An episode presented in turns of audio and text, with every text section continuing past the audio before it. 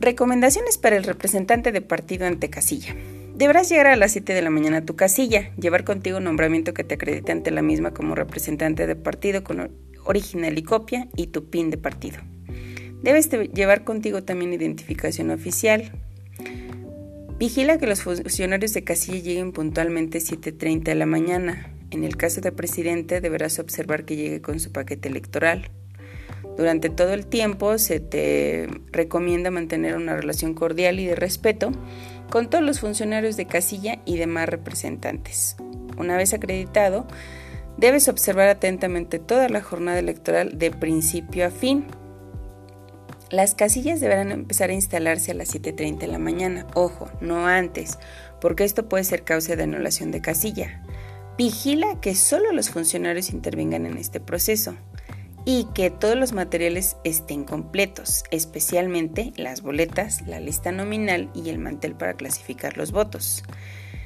Las casillas deben abrirse a las 8 de la mañana, no antes, porque también puede ser causa de anulación. Si a las 8.15 de la mañana falta un funcionario de casilla, su lugar será ocupado por el siguiente funcionario con cargo hasta agotar a los suplentes. En caso de no haber suplentes, el presidente de casilla invitará a la primera persona que se encuentre en la fila de votación verificando lo siguiente, que tenga credencial de elector, que aparezca en la lista nominal, que no sea mayor de 70 años, que sepa leer y escribir, que no sea servidor público ni representante popular o que tenga algún cargo en algún partido político. ¿Cuál es el procedimiento al recibir la votación? Es el siguiente. Cada que un ciudadano se presente a votar, deberá mostrar su credencial para votar. Entonces el presidente verifica que sea la persona correcta, le pide que muestre su pulgar derecho para reconfirmar que no ha votado, luego dice en voz alta el nombre del ciudadano para que puedas confirmar que se encuentra en la lista nominal.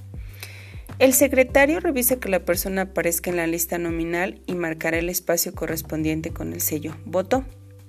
El presidente entrega la boleta al elector para que se vaya a la mampara a emitir su voto y lo deposite en las urnas, mientras uno de los escrutadores marca la credencial y el otro verifica que el votante deposite la boleta en la urna que le corresponde.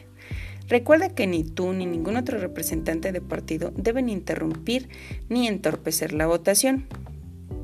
Vamos con el apartado de incidentes. Un incidente se define como un suceso repentino no deseado, aquello que se interpone en el transcurso normal de una situación o de un evento. Los incidentes más comunes durante la jornada electoral son los siguientes. Y a manera de pregunta lo reflexionamos.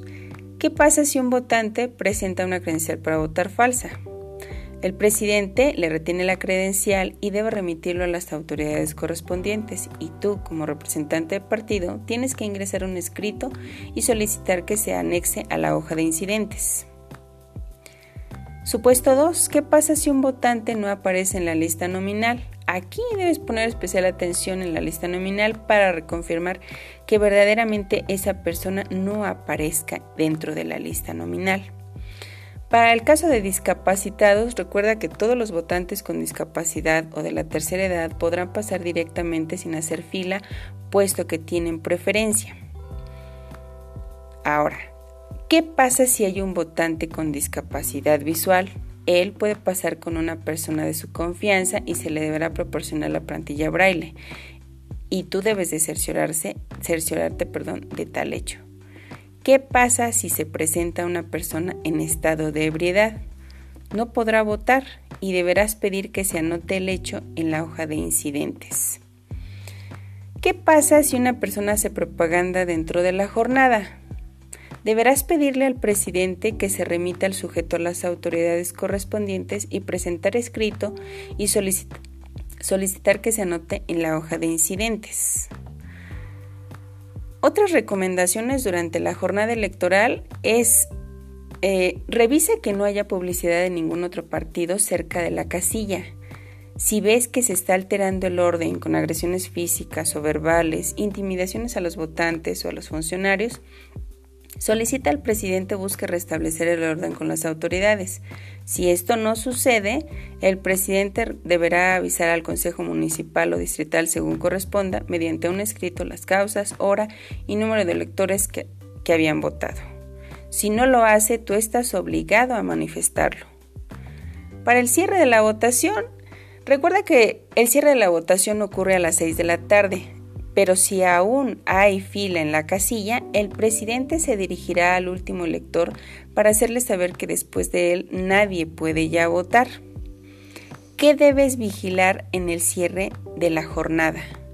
Primero, el secretario debe cancelar y contar todas las boletas que no fueron utilizadas. Recuerda que lo hace con dos líneas diagonales en la boleta electoral. Y entonces, posteriormente comenzará el llenado del cuadernillo de operaciones donde se registra el cierre y las cantidades para el llenado del acta de escrutinio y cómputo.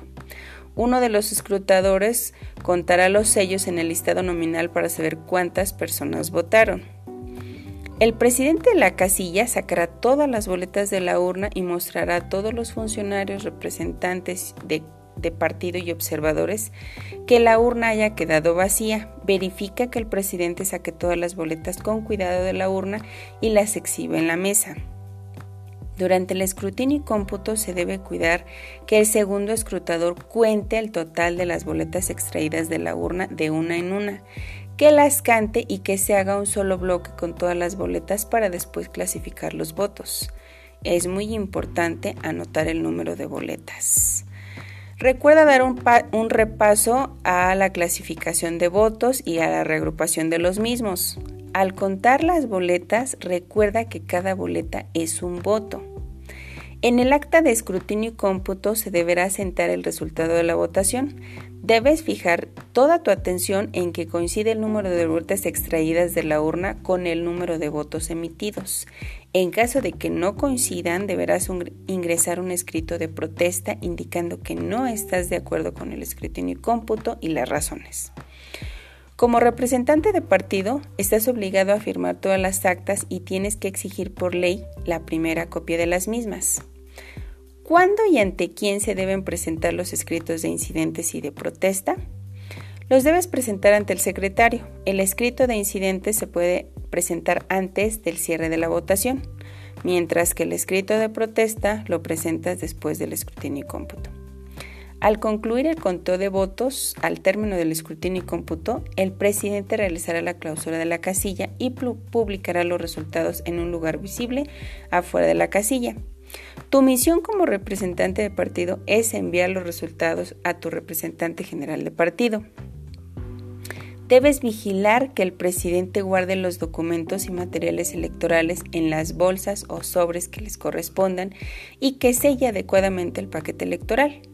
Finalmente, deberás acompañar al presidente en la mesa directiva de casilla a entregar el paquete electoral al Consejo Municipal o Distrital según corresponda.